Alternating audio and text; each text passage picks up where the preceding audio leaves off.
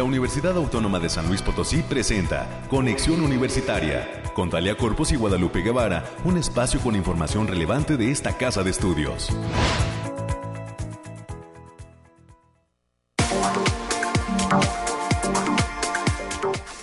Hoy es lunes 5 de diciembre del año 2022. Muy buenos días a todas las personas que se encuentran ya en la sintonía de este ejercicio de comunicación. Conexión Universitaria. Soy Talia Corpus y le agradezco a usted el favor de la sintonía. Le pido que nos acompañe, que se quede aquí en las frecuencias de casa hasta las eh, 10 de la mañana. Es una hora a través de la cual le compartimos con mucho gusto y emoción todas las actividades que se desarrollan dentro de esta casa de estudios. Desde la zona altiplano hasta la Huasteca Sur abarcamos el territorio potosino a través de nuestros diferentes campus, facultades y escuelas, como es el caso de la Escuela Preparatoria de Matehuala, a quienes les mandamos un saludo con muchísimo afecto. Ya están terminando semestre, ¿no?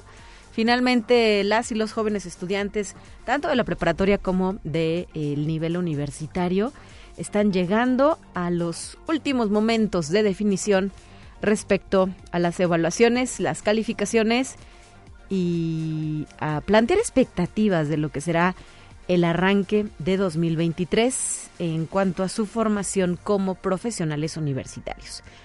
Pues a ellos y a ellas muchísima suerte, que todo salga bien y si hay que pues redoblar esfuerzos, hay que hacerlo, ¿verdad? Hay que planteárselo para el próximo semestre 2023. Em, el día de hoy le platico lo que tenemos programado, porque como en cada ocasión tendremos a diferentes invitados con los que estaremos abordando temas de interés. En el primer bloque, el de las 9.20 de la mañana, hoy voy a conversar con la doctora Paola de la Rosa. Ella es docente de la Facultad de Derecho y también con la maestra Marisol Medina de Lira, directora administrativa de la Comisión Ejecutiva Estatal de Atención a Víctimas, la CEAP, por sus siglas. Van a compartirnos cuáles son los acuerdos de colaboración entre la especialidad de Derecho Penal que se imparte a través de nuestra Facultad de Derecho y esta instancia de eh, gobierno, la CEAP. Por otra parte, a las 9.30 de la mañana tendré la oportunidad de recibir en estos micrófonos, a través de la línea telefónica, a la maestra Mariana Contreras Hernández. Es docente de la Facultad de Ingeniería y hoy nos va a platicar cuál es el beneficio de los proyectos de inversión, gestión y desarrollo social que se impulsan desde esta entidad académica a través de sus estudiantes.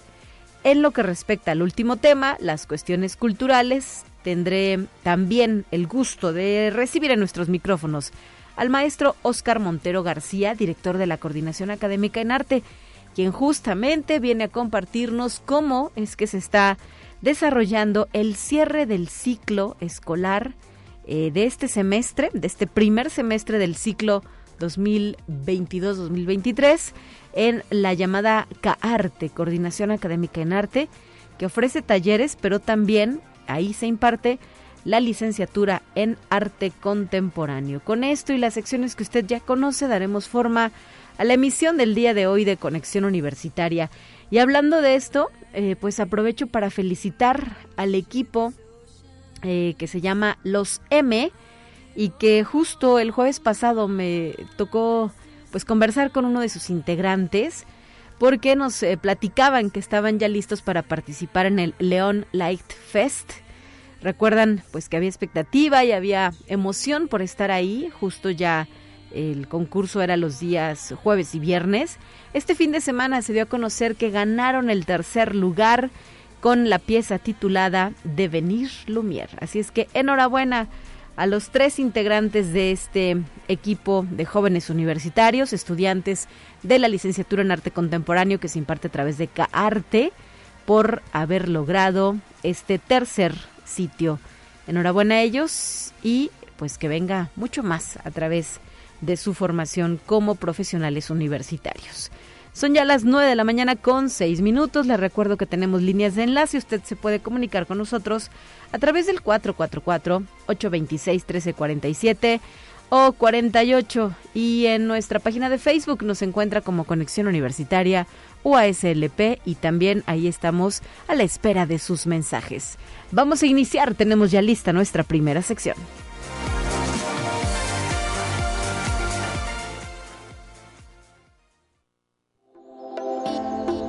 aire, frío, lluvia o calor? Despeja tus dudas con el pronóstico del clima. Y Alejandrina Dalemese desde el Laboratorio de Variabilidad Climática UASLP está lista para esta participación. ¿Qué novedades nos tienes Alejandrina? Muy buenos días, te cedo el micrófono. Talia, qué gusto saludarte en este inicio de semana. Te traigo el pronóstico más acertado de nuestro estado que en esta ocasión consta del 5 al 6 de diciembre. Pero en general para esta semana tendremos cielos mayormente nublados con lapsos de nubosidad dispersa pero importante, vientos ligeros con potencial de ráfagas moderadas. Estas condiciones se presentan debido a una corriente en chorro asociada a un canal de alta presión, lo que favorece a temperaturas ligeramente cálidas, cielos despejados y vientos moderados para la mayor parte del territorio potosino. Ahora desglosando por zona, en el altiplano potosino estarán con temperaturas máximas de 27 grados centígrados y mínimas de 11. Cielos mayormente despejados con espacios de nubosidad dispersa. Se prevén vientos de 10 kilómetros por hora y posibles ráfagas de 20 kilómetros por hora. En la, en la zona media estarán con temperaturas máximas de 29 grados centígrados y mínimas de 16. Cielos mayormente despejados con espacios de nubosidad importante. Se esperan vientos de 5 kilómetros por hora y posibles ráfagas de 15 kilómetros por hora. En la Huasteca Potosina se presentarán temperaturas máximas de 30 grados centígrados y mínimas de 20. Cielos mayormente nublados con espacios de sol de importancia. Vientos ligeros de 5 kilómetros por hora y posibles ráfagas de 15 kilómetros por hora. No se descartan eventos de precipitaciones ligeras, principalmente en zonas de la sierra, por las madrugadas y noches. Y en la capital potosina se presentarán temperaturas máximas de 27 grados centígrados y mínimas de 8 cielos mayormente soleados con espacios de nubosidad dispersa, vientos ligeros de 10 kilómetros por hora y posibles ráfagas de 20 kilómetros por hora. Y nuestras recomendaciones para estos días, Talia, es avisarles que el factor de radiación ultravioleta se encuentra en nivel extremo, por lo que se debe considerar no exponerse al sol más de 30 minutos consecutivos en horas de mayor insolación. También avisarles que habrá bancos de niebla ligeros en zonas de la sierra. Hasta aquí el pronóstico, Talia. Perfecto, estaremos atentos a sus avisos desde el Bariclim UASLP. Gracias Alejandrina por traernos este reporte y que sea una excelente semana para ustedes. Bonito inicio de semana, hasta el miércoles. Gracias.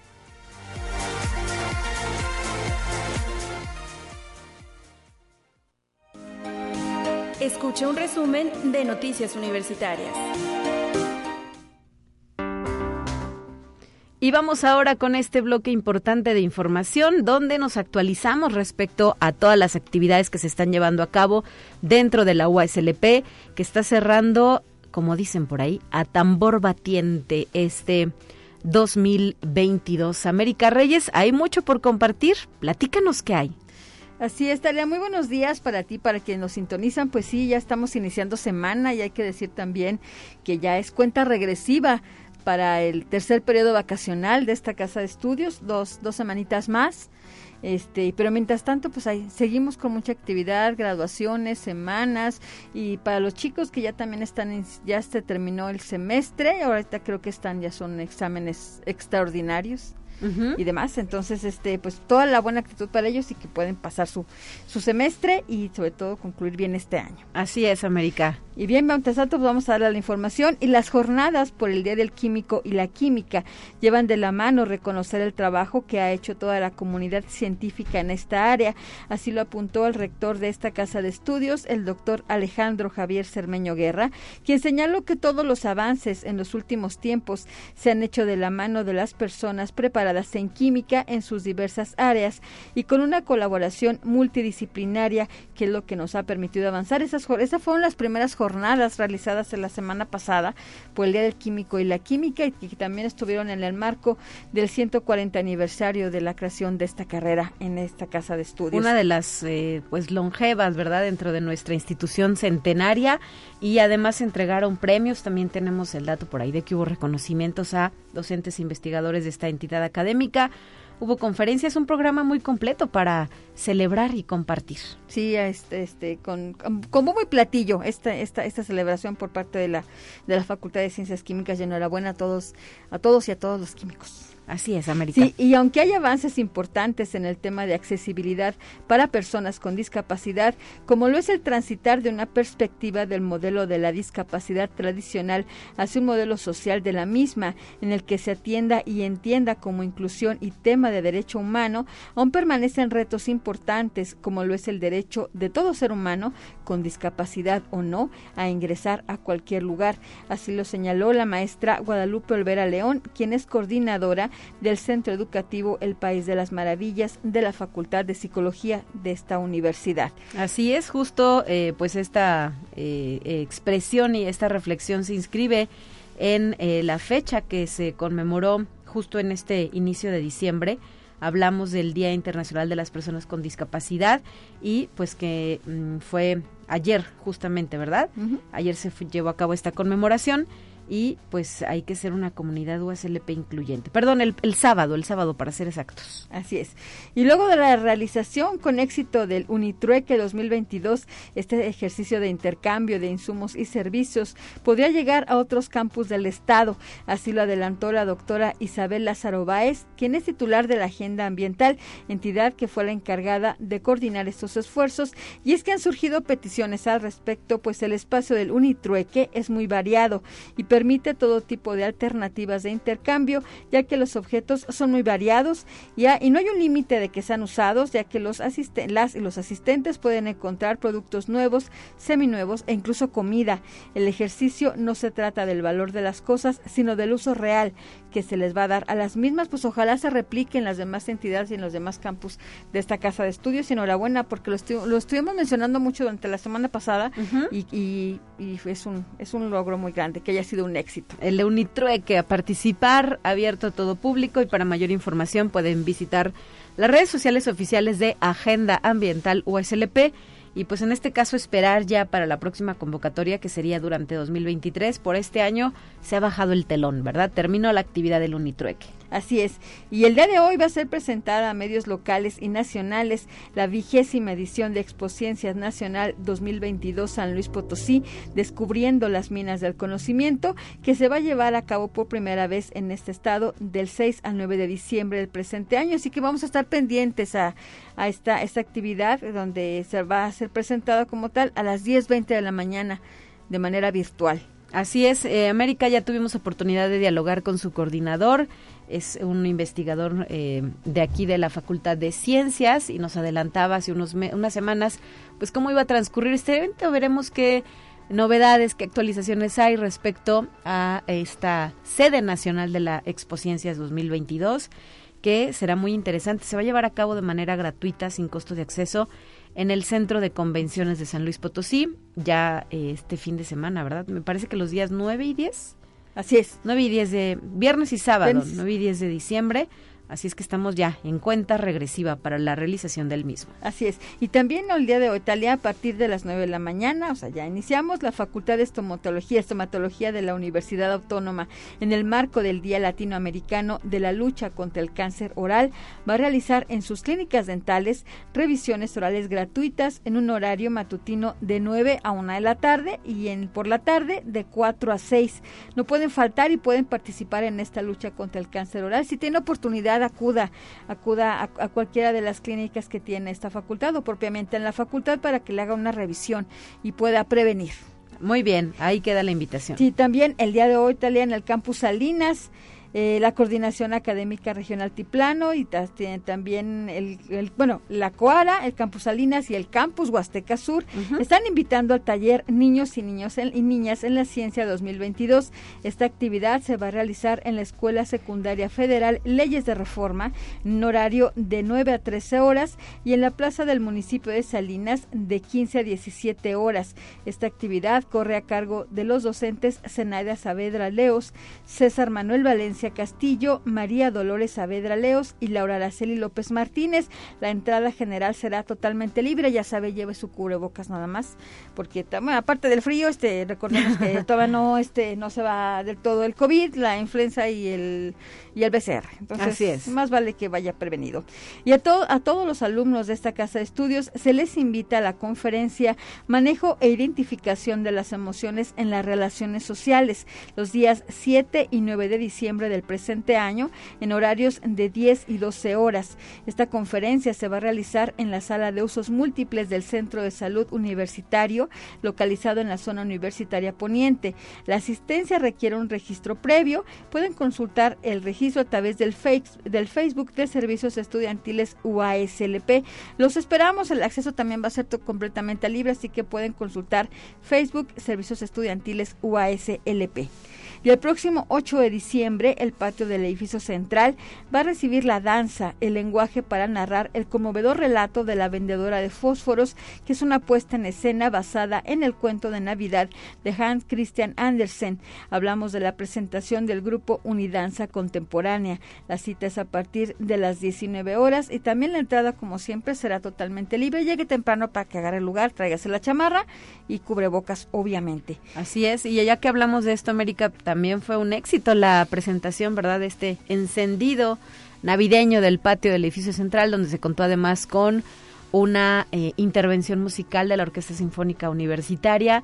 Vimos las fotografías que compartió la Secretaría de Difusión Cultural a través de sus redes sociales y wow, les fue muy bien. Había bastantes personas y disfrutando de estas actividades impulsadas por nuestra universidad sin costo alguno. Recordar que la mayoría de nuestras actividades culturales pues no tienen costo, como es el caso de este concierto al que nos estás invitando, perdón, esta presentación de danza a la que nos estás invitando. Y decía concierto porque también un día antes, el 7 de diciembre, que es este próximo miércoles, va a estar la rondalla universitaria a las 6 de la tarde pero en el auditorio Rafael Nieto con el concierto titulado Un diciembre para recordar y la entrada también es totalmente libre, por lo que Reiteramos esa invitación a nuestra audiencia, a nuestro público, a las familias potosinas para que nos acompañen en estos eventos. Así es, nada más lo que se requiere es llegar un poquito temprano para poder este tomar su lugar adecuado y el uso de, de cubrebocas. Efectivamente. Y también hay que decir que el Programa Institucional de Promoción de la Salud de esta universidad hace una atenta invitación a la comunidad estudiantil a su campaña de inserción de dispositivo intrauterino hormonal Kailena este próximo 8 y 9 de diciembre. Esta actividad requiere también un previo registro a través del llenado de una encuesta, de una encuesta en Google Forms localizada en el Facebook de Servicios Estudiantiles UASLP. Y ya para concluir, Talia, el Premio Nobel de Física 1997 y doctor honoris causa por la Universidad Autónoma de San Luis Potosí, el doctor William Phillips, va a estar en el Centro Cultural Universitario Bicentenario el próximo 18 de enero de 2023 a partir de las 10 de la mañana y va a impartir la conferencia el tiempo Einstein y las cosas más geniales del universo. El investigador ya ha sido invitado por el Instituto de Física de la Universidad. Para mayores informes pueden mandar un correo a vinculación arroba y hay que decirlo que esta actividad también forma parte del centenario de la autonomía de esta casa de estudios. Muy bien, pues eh, muchísimas gracias por este amplio reporte, licenciada América Reyes, integrante de la Dirección de Comunicación e Imagen mañana de regreso con más porque no paramos por actividades. Así, es, buen día para todos, cuídese.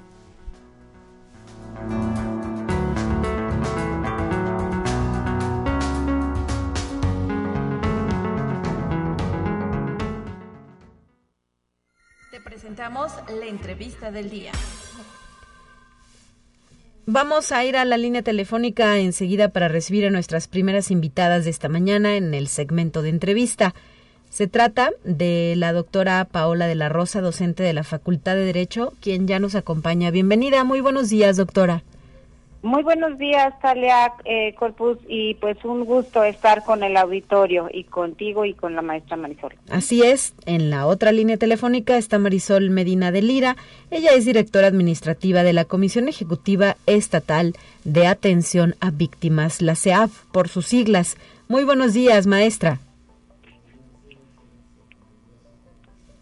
Bueno, ah, estamos por eh, recibir esta llamada y en lo que esto sucede, doctora Paola de la Rosa, si te parece, pues nos puedes ir introduciendo al eh, tema que representa los acuerdos de colaboración entre la especialidad de Derecho Penal y la CEAF.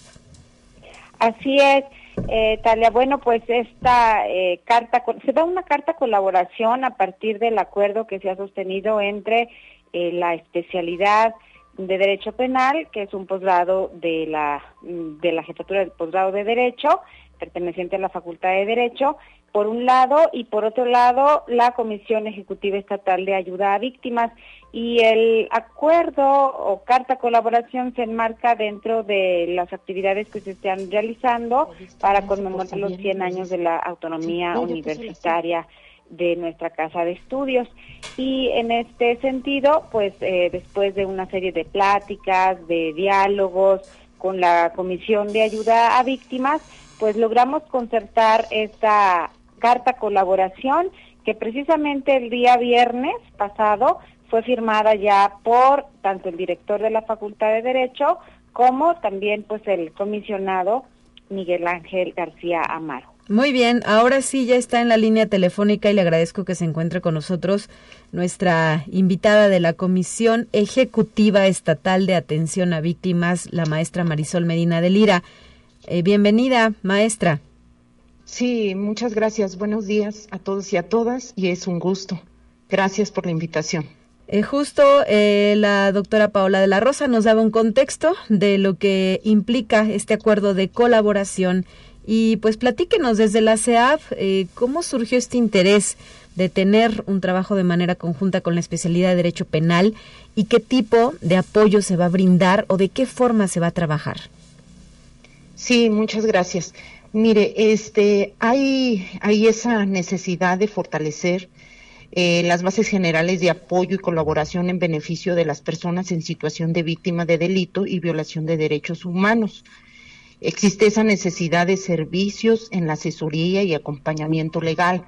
Eh, la Comisión Ejecutiva Estatal de Atención a Víctimas es un órgano eh, eh, descentralizado, organismo público descentralizado, en donde brinda una atención integral a las víctimas de manera integral con servicios de asesoría jurídica, psicológica y de trabajo social.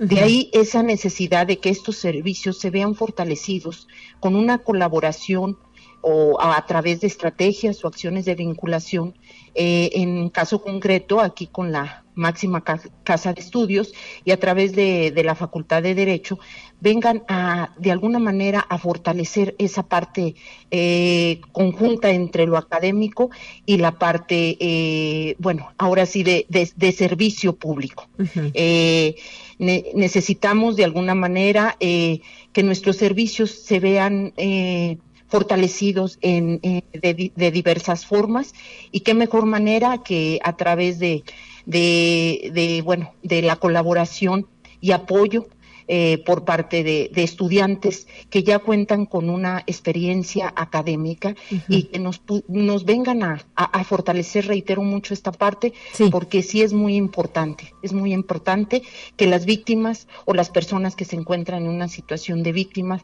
eh, pues logren logren este acceder a la justicia y a la reparación integral con profesionistas eh, que cuenten con, experiencia para que puedan ellos tener ese, es, no simplemente esa asesoría, sino ese acompañamiento legal en todas las etapas de un proceso penal. Claro. Doctora Paola de la Rosa, con esto que nos eh, ponías en contexto, podremos saber eh, más o menos cuántos estudiantes estarían en posibilidades de participar de este acuerdo de colaboración y me imagino pues que ya arrancaría el próximo año, ¿no? Por los tiempos de la vida universitaria sobre todo. Así es, bueno, este, comentarte, Talía, que actualmente en la especialidad de Derecho Penal de la Universidad Autónoma contamos con casi, eh, perdón, son 39 estudiantes, casi 40, y de ellos pues vamos a tener alguna división para que algunos pues sean canalizados a alguna otra institución y aproximadamente pues la tercera parte de estos vayan a lo que es la CEAF, que es la Comisión Estatal de Ayuda a Víctimas. Entonces, eh, pues en este sentido, y como bien lo decía la directora administrativa, la maestra Marisol, pues vamos a encauzar a que estos ya profesionistas, licenciados en Derecho, con experiencia y con conocimientos precisamente en el derecho penal, pues puedan dar pues esa serie de asesoría y de acompañamiento a las víctimas. Y eh, me decía también de, ahí sí, ya em, empezamos en, Pues eh, ellos empezaron, en la especialidad empezamos en agosto, ahorita están concluyendo su primer semestre, en enero comienza su segundo semestre y sí, ya este va a ser aproximadamente febrero que, que estemos comenzando pues esta serie de, de clínicas con los este, licenciados alumnos de la especialidad en Derecho Penal. Claro.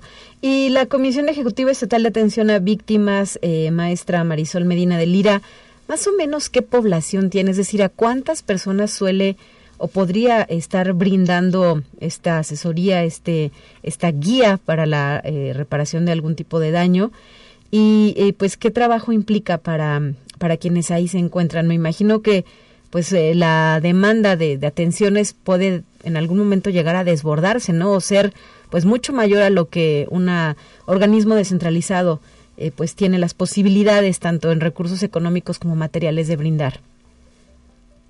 Sí, así es. Este, sí, la comisión ejecutiva, eh, bueno, juega un papel muy importante dentro de lo que es el, el proceso penal, ¿verdad? Eh, creo que aquí eh, la asesoría jurídica victimal es parte fundamental dentro de lo que es este procedimiento. Y al brindar una asesoría, no nada más es asesoría, sino el acompañamiento en cada una de las etapas del procedimiento, pues este sí llega un momento a rebasar la demanda que pues ha aumentado considerablemente de personas que se encuentran en esta calidad.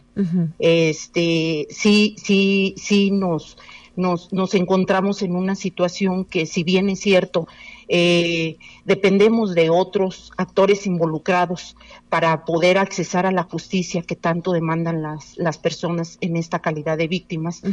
También es cierto que pues bueno, eh, eh, este término de asesor jurídico pues, pues podría resultar victimal, resultar nuevo. Sin embargo, pues es una defensoría de víctimas que se equipara a la defensoría pública eh, por parte de un imputado o de un posible indiciado, ¿verdad? Pero que también este, viene a, a, formar parte del procedimiento penal y parte fundamental en, en esta en este, en este contexto de acceso a la justicia y reparación integral. Sí, efectivamente, eh, los servicios integrales que presta la comisión de, de, eh, la comisión ejecutiva a la fecha sí eh, se encuentra un poco este sobrepasado, pero precisamente con, con esta con esta colaboración que mi titular, el licenciado Miguel Ángel García Amaro, eh, ha tratado de buscar con otro tipo de, de, organismos eh, o ha vinculado sus esfuerzos interinstitucionales tanto con instituciones eh, públicas como de la asociación civil que son también parte elemental para que ellos puedan, para que las personas en situación de víctima puedan acceder a la justicia. Ahorita, pues bueno, la vinculación en la parte de apoyo y de colaboración académica por parte de nuestra máxima casa de estudios, pues viene a ser un, parteaguas en, en, nuestra institución, porque si bien es cierto, tenemos colaboración en temas de servicio social y prácticas profesionales, pero esta parte que es también determinante y fundamental son aún estudiantes. Sin embargo, aquí, al contar con la colaboración ya de de, personas profesionistas, porque ya están en un nivel de, de posgrado al, estar este, cursando la especialidad en Derecho Penal, pues nos viene a, beneficiar mucho como, como institución. Y sobre todo pues este eh, en el objetivo común que tenemos ambas, ambas instituciones como es el de el de dar resultados a, a la ciudadanía y sobre todo a poblaciones tan tan vulnerables como es precisamente las personas en esta calidad de víctimas. Perfecto, pues nos quedamos con este primer momento del arranque de los acuerdos de colaboración entre la especialidad de Derecho Penal y la Comisión Ejecutiva Estatal de Atención a Víctimas. Doctora Paola de la Rosa, muchas gracias por habernos acompañado esta mañana. Sí, muchísimas gracias, Talia, eh, por el espacio y al auditorio. Y pues qué bueno que eh, se den precisamente estos acuerdos. Sabemos, como lo decía la, maestra Marisol, pues la víctima tiene derechos, tiene eh, ahora más mayores facultades después de la reforma al sistema de justicia penal acusatorio y en ese sentido es que se viene a eh, precisamente a actuar y apoyar en este modelo. Únicamente me, resta una pregunta, una inquietud rápida. Eh, ¿Es la primera vez que se lleva a cabo un acuerdo de colaboración de esta naturaleza? Es decir, que estudiantes de la especialidad de Derecho Penal se involucren con instancias como es este caso la CEAP. Sí, así es. Este, pues podemos decir, ¿verdad? Que, que eh, podemos, pues ahorita eh, celebrar que estamos eh, por primera vez, pues celebrando estos acuerdos de colaboración y que, pues, esperamos que sea del todo benéfico, precisamente para la población víctima este, de nuestro Estado. Perfecto. Pues muchas gracias y también le agradezco a la directora administrativa de la CEAP, a la maestra Marisol Medina de Lira, que nos haya regalado estos minutos para Conexión Universitaria. Maestra. Gracias, al contrario, muchas gracias eh, eh, la distinción que nos que tuvieron hacia nosotros por este espacio y sobre todo que nuestra máxima casa de estudios pues haya iniciado estos trabajos con un organismo público descentralizado. Muchas gracias. Gracias, hasta la próxima. 9 de la mañana ya con 32 minutos. De esta manera concluimos el primer bloque de entrevista. Vamos a ir a una pausa y de regreso del corte le voy a platicar a usted eh, sobre lo que está sucediendo también en la Facultad de Ingeniería de nuestra Casa de Estudios. Vamos a esta pausa y regresamos con más. Es momento de ir a un corte. Enseguida volvemos.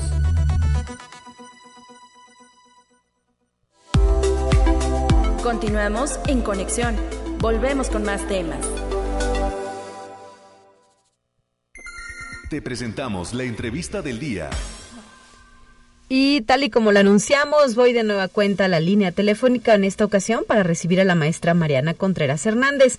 Es docente de la Facultad de Ingeniería y hoy nos viene a compartir cuáles son los beneficios, el impacto positivo que tienen los proyectos de inversión, gestión y desarrollo social justo de esta facultad universitaria. Muy buenos días, bienvenida y gracias por estar en nuestros micrófonos, maestra Mariana Contreras. Gracias, Talia, muy buenos días.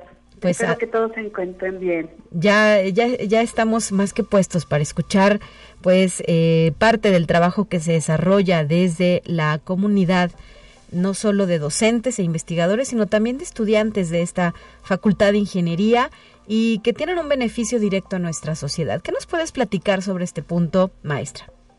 Claro que sí. Bueno, en primer lugar me gustaría hablarles qué es un proyecto. Cuando hablamos de un proyecto, pues hablamos de un plan, cálculos, bocetos, datos que nos ayudan a llevar de un lugar a otro las ideas. Y también por otro lado, pues que es una inversión. La inversión pues es una aportación de recursos para obtener un beneficio futuro.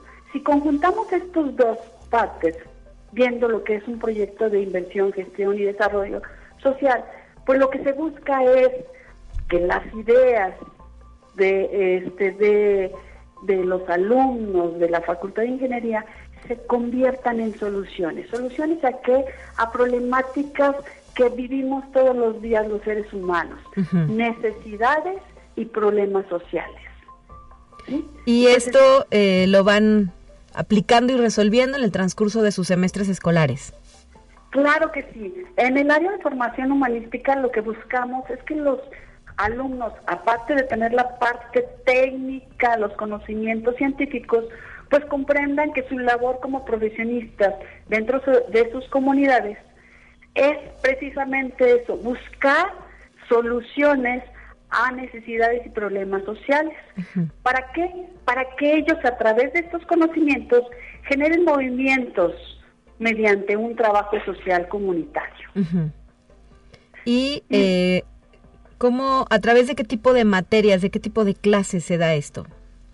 Ok, tenemos varias materias del área humanística como son técnicas de la comunicación oral y escrita, gestión de proyectos y bueno, en la que eh, emprendimiento y pues, la que estoy yo impartiendo eh, dentro de la Facultad de Ingeniería es gestión y desarrollo social. Y bueno, también para que los eh, nuestro auditorio conozca, entienda la parte de un trabajo social, no significa, ay, te regalo esto, porque ya no me sirve. No, no, no, no, cambiemos. El trabajo social comunitario es un proceso que nos va a llevar a cabo para la consecución de un bienestar social. Para conseguir este fin, siempre tenemos que usarlo a través de la utilización, potenciación o creación de recursos. Por eso la parte de ingeniería nos ayuda mucho, porque el ingeniero que es la persona que ingenia, ¿sí? Que genera, que crea. Y entonces, esto que va a ayudar que la propia comunidad sea el principal recurso. Es decir, todos los que trabajamos, todos los que vivimos en sociedad, tenemos que tener en cuenta que no habría desarrollo social si no hay una intervención comunitaria, es decir, si no participamos. Quitémonos la idea de que hacer un desarrollo social es regalar. No, es involucrar a todos los protagonistas de un desarrollo social, que viene de los administradores, la comunidad y los recursos que contamos cada uno de nosotros. Muy bien. Em, en este sentido, ¿qué tipo de proyectos se han impulsado o se han venido desarrollando y presentando? Fíjate que es muy interesante. Al momento que empecé con mis jóvenes, pues así como que, bueno, si ya la comunidad lo tiene todo, ¿qué vamos a hacer? Entonces se dieron a, la, a la tarea de buscar instituciones que ya están plenamente identificadas, que aportan este tipo de desarrollos, y ellos entrar a, a trabajar con estas instituciones, ¿verdad? Y me, bueno, mira, te voy a mencionar algunos, ya que hubo la participación de más de 80 jóvenes entusiastas en estos proyectos, en donde les cambió completamente la vida. O sea, desarrollo social no es de regalo, sino es dar eh, esa parte profesionista para cambiar nuestro mundo. Y entre ellos tenemos Buscando el Cambio, quienes estos jóvenes se dedicaron a buscar cómo podían ayudar a la Casa de Salud Mental Tina Belanger. Ok. También tenemos, entre otros, a los ingenieros de papel que hicieron una gran labor eh, en la parte mental con la Fundación Olotires. Otros compañeros muy bien también dijeron, bueno, cuando nosotros ingresamos aquí tuvimos problemas en cuanto a qué carrera desarrollar y vimos Decide tu futuro, que fue unas charlas a jóvenes preparatorias perdón, preparatorianos. Sí, claro, que tan importantes, ¿verdad? Porque luego nos andamos equivocando de, de carrera, de carrera o, de misión de vida. Es correcto. Entonces estos jóvenes muy entusiastas pues dijeron, es un problema social que tenemos. Entonces, ¿qué tenemos que desarrollar? Pues cambiar la mentalidad de los jóvenes de que estudiar ingeniería no es para ganar mucho dinero, es para precisamente contribuir a través del ingenio, de la creatividad, del desarrollo de situaciones para nuestra sociedad. También tuvimos y este adopción responsable que ayudaron a, a una veterinaria, VETED, para buscar esa parte de los, los animalitos no son juguetes. Sí.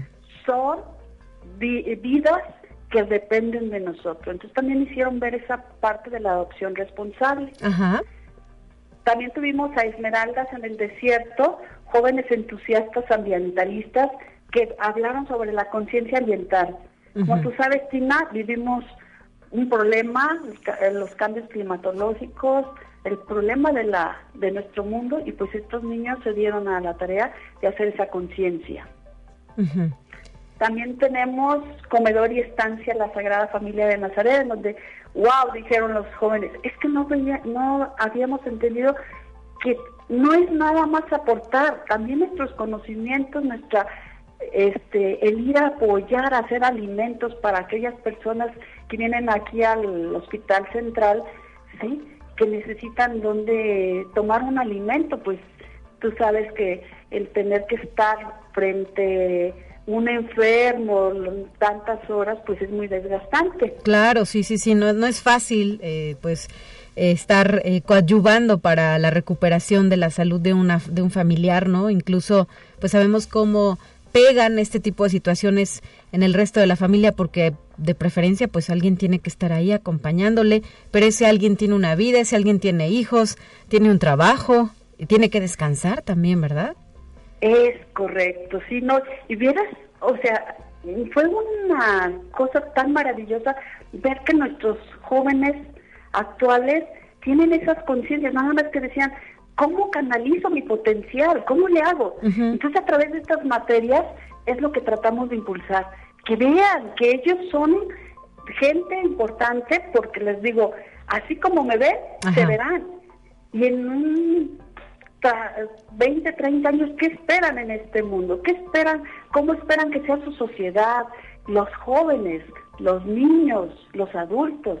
Entonces te digo, sí fue algo.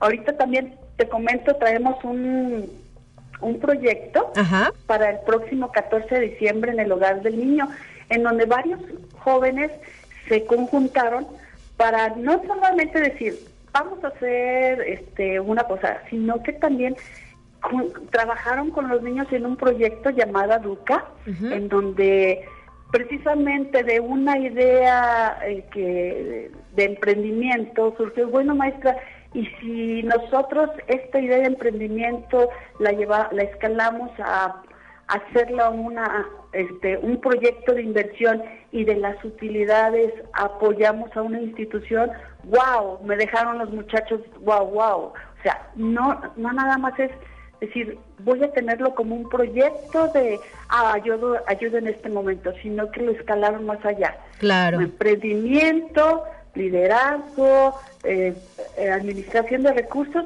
y de lo que generemos vamos a hacer nuestras aportaciones.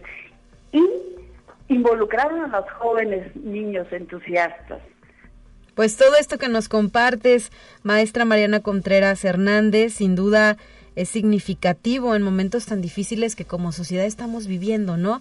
Cuando volteamos y de pronto nos vemos como una sociedad eh, pues no tan integrada como antes, un poco más desgarrada por todas las cuestiones de violencia, de inseguridad, de problemas intrafamiliares, de la violencia contra la mujer. Pero este tipo de proyectos y de visión que los jóvenes van desarrollando y se van interesando más como nos has narrado, pues implica y abona a que tengamos un mejor ambiente para todas y todos. Bien les hacías la, pregunta, ¿no? ¿Qué, esperan? ¿Cómo esperan vivir dentro de 20 o 30 años? A lo mejor eh, piensan que están muy chicos o muy, muy jóvenes para pensar en ello, pero es momento de ir abonando a que tengamos un mejor ambiente social en beneficio pues de todos, de quienes aquí estamos y de quienes aquí convivimos en un mismo espacio.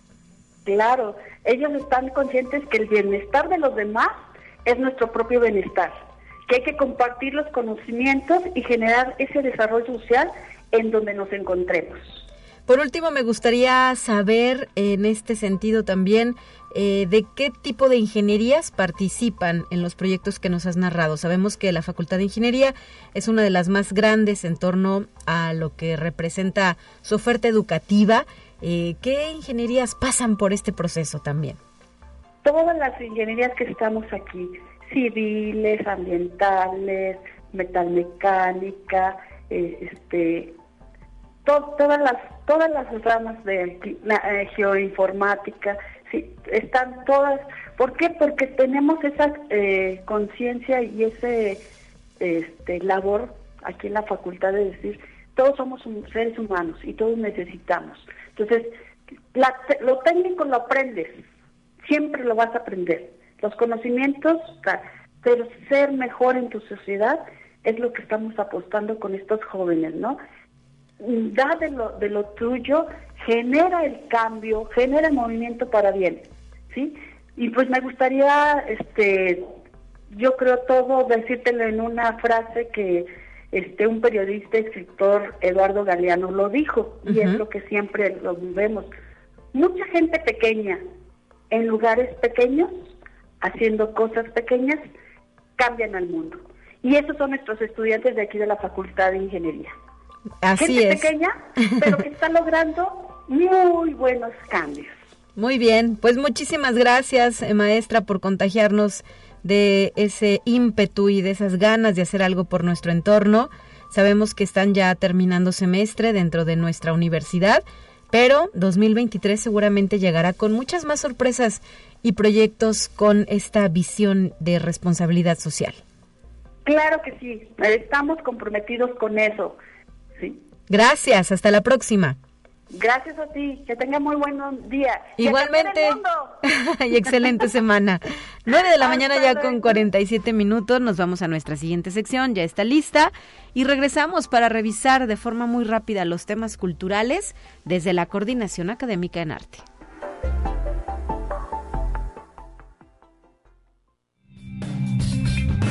Entérate qué sucede en otras instituciones de educación superior de México.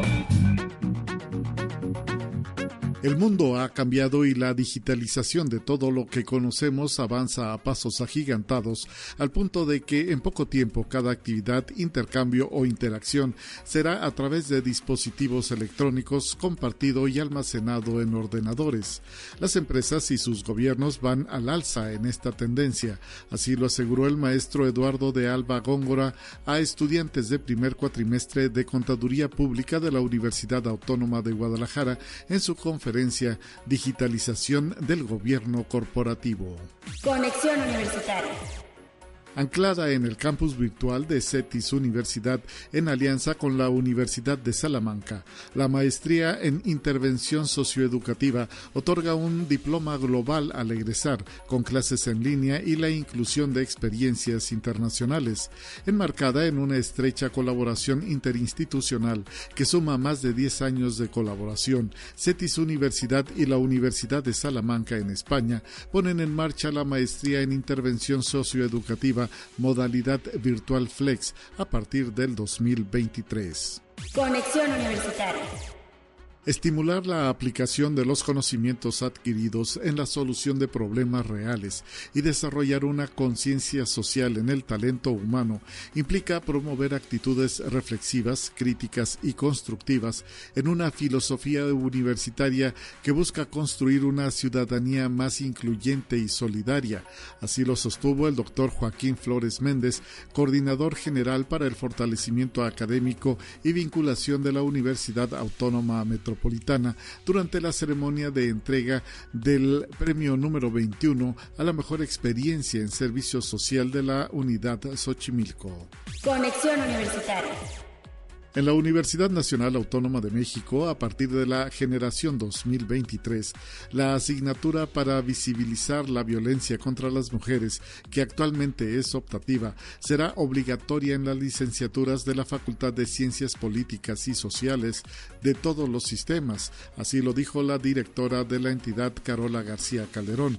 El propósito es que los estudiantes reciban una educación con perspectiva de género como parte de su formación profesional.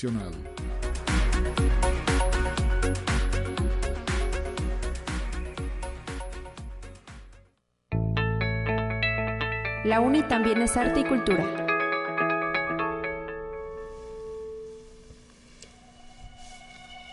Ya en la línea telefónica, el maestro Oscar Montero nos acompaña esta mañana desde la Coordinación Académica en Arte, justo para compartir cómo se está llevando a cabo el cierre de ciclo escolar.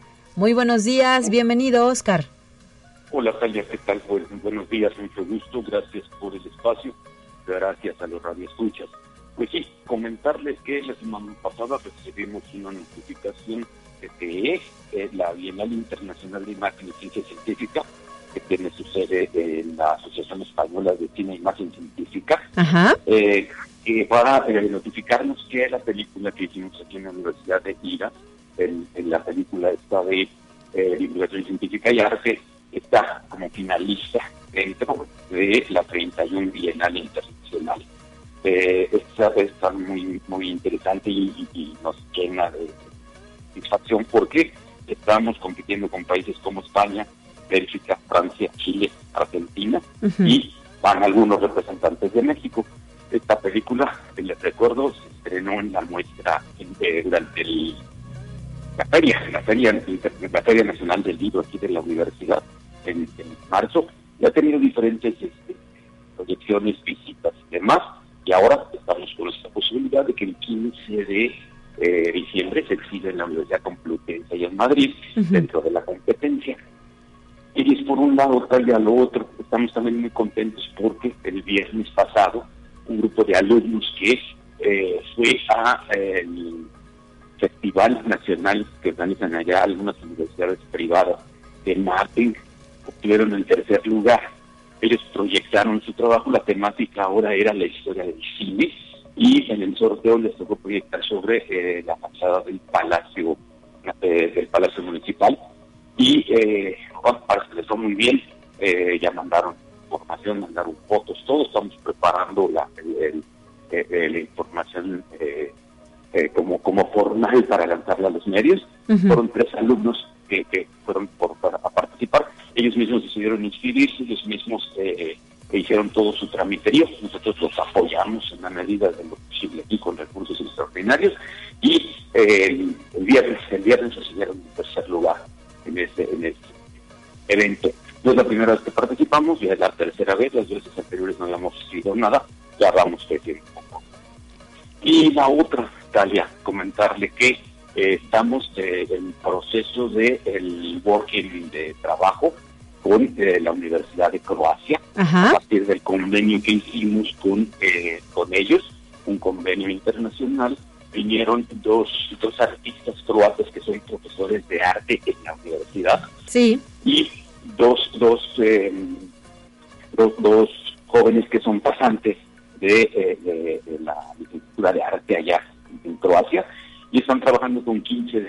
15 integrantes aquí de la coordinación que se inscribieron de voluntad. El curso es en inglés porque los croatas hablan croata, eh, croata o inglés. Entonces los alumnos que hablaban inglés y profesores que desean inscribirse son cerca de 16, 17 que están trabajando con estos, estos compañeros croatas. Eh, ya van en el proceso, ya, ya estamos a punto de llegar. Mañana es el cierre de este taller y el, el martes, el martes 5 como un día medio de, el perdón, el martes 6 es un día como de, de asueto para que terminen los locales una obra. Ahorita ya tenemos en Caja Blanca 28 obras de los croatas en exhibición eh, eh, a manera de, galería. Quien quiera visitarlos, estamos en el horario estamos abiertos y pueden visitar estos, estos, eh, estas obras de arte contemporáneo que trajeron los croatas y mañana se van a montar las que hagan los alumnos el taller, alumnos y profesores de la coordinación, para que el miércoles hagamos una exposición y ya tenemos invitada a prensa, gente y demás, en donde se van a exhibir tanto el material que trajeron los cuatas como lo que se va a hacer aquí localmente. Bueno, pues eh, ya muy trabajadores. en la recta final de este semestre, primer semestre del ciclo escolar 2022-2023, la coordinación académica en arte tiene estas opciones y ha logrado estos estos estos hitos que nos compartes, como es el caso de los jóvenes estudiantes que participaron León Light Festival y esta, eh, pues, em, llegar a este certamen internacional en la fase finalista. Eh, estaremos a la expectativa. No creo que alcancemos ya a divulgar, ¿verdad? ¿En qué lugar quedamos? ¿O si pasa o no? Eh, ¿O sí? pues tendría que ser el 16 a las carreras. Si hay noticias, ¿verdad? bueno, de perdido nos mandas un WhatsApp, Oscar, para echarles porras y, y, bueno, independientemente de lo que pase, muchas felicidades y enhorabuena por este, esta labor que lleva a cabo la Coordinación Académica en Arte. Y también seguramente en enero regresaremos para hacer difusión de esta licenciatura en Arte Contemporáneo que se puede cursar dentro de nuestra institución. Te quiero agradecer que nos hayas traído estas buenas noticias. No, a, ti por, por aceptarnos, por compartirnos este tiempo en el que nos permite platicar lo que hacemos. Y que visiten sus redes sociales oficiales, están en todos lados. ¿Cómo los encontramos? Carte, Académica en arte, Carte con doble A. Ajá. Arte y en algunos lados como YouTube pide que sea UASI porque hay otras cartes. Sí. Entonces Carte, UASI. Y ahí está ahorita todo lo que está ocurriendo. Ahí estaremos promocionando lo de los muchachos que ganaron el Festival de León. Está, eh, bueno, ya se hizo toda la difusión en prensa local de Iras y el festival este el internacional que tiene en España. Y eh, Tendremos también en las redes todo lo de la cobertura de la exposición, de la inauguración de la exposición que haremos este miércoles, exposición internacional, que es colaboración de la Universidad de Croacia, la UNAM y nosotros. Recuérdanos la hora para estar ahí y acompañarlos. La exposición va a ser a las 12 del día. 12 del día, ahí en la carta, ¿verdad? Así es. Gracias, un abrazo y felicidades a toda la comunidad estudiantil. Nos vamos ya, 9 con 57. Mañana estará de regreso Guadalupe Guevara con más información aquí en Conexión Universitaria. Ya anunció ayer el gobierno del estado de San Luis Potosí la vacunación contra COVID-19, vacuna Sinovac. Si quiere saber más, revise la información en Servicios de Salud.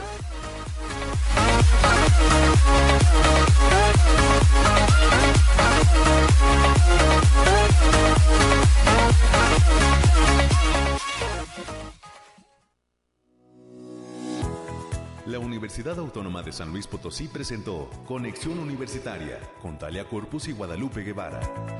Sintoniza de lunes a viernes de 9 a 10 horas en Radio Universidad 88.5 FM y 1190 AM en San Luis Potosí. En el 91.9 FM con cobertura en el Altiplano Potosino.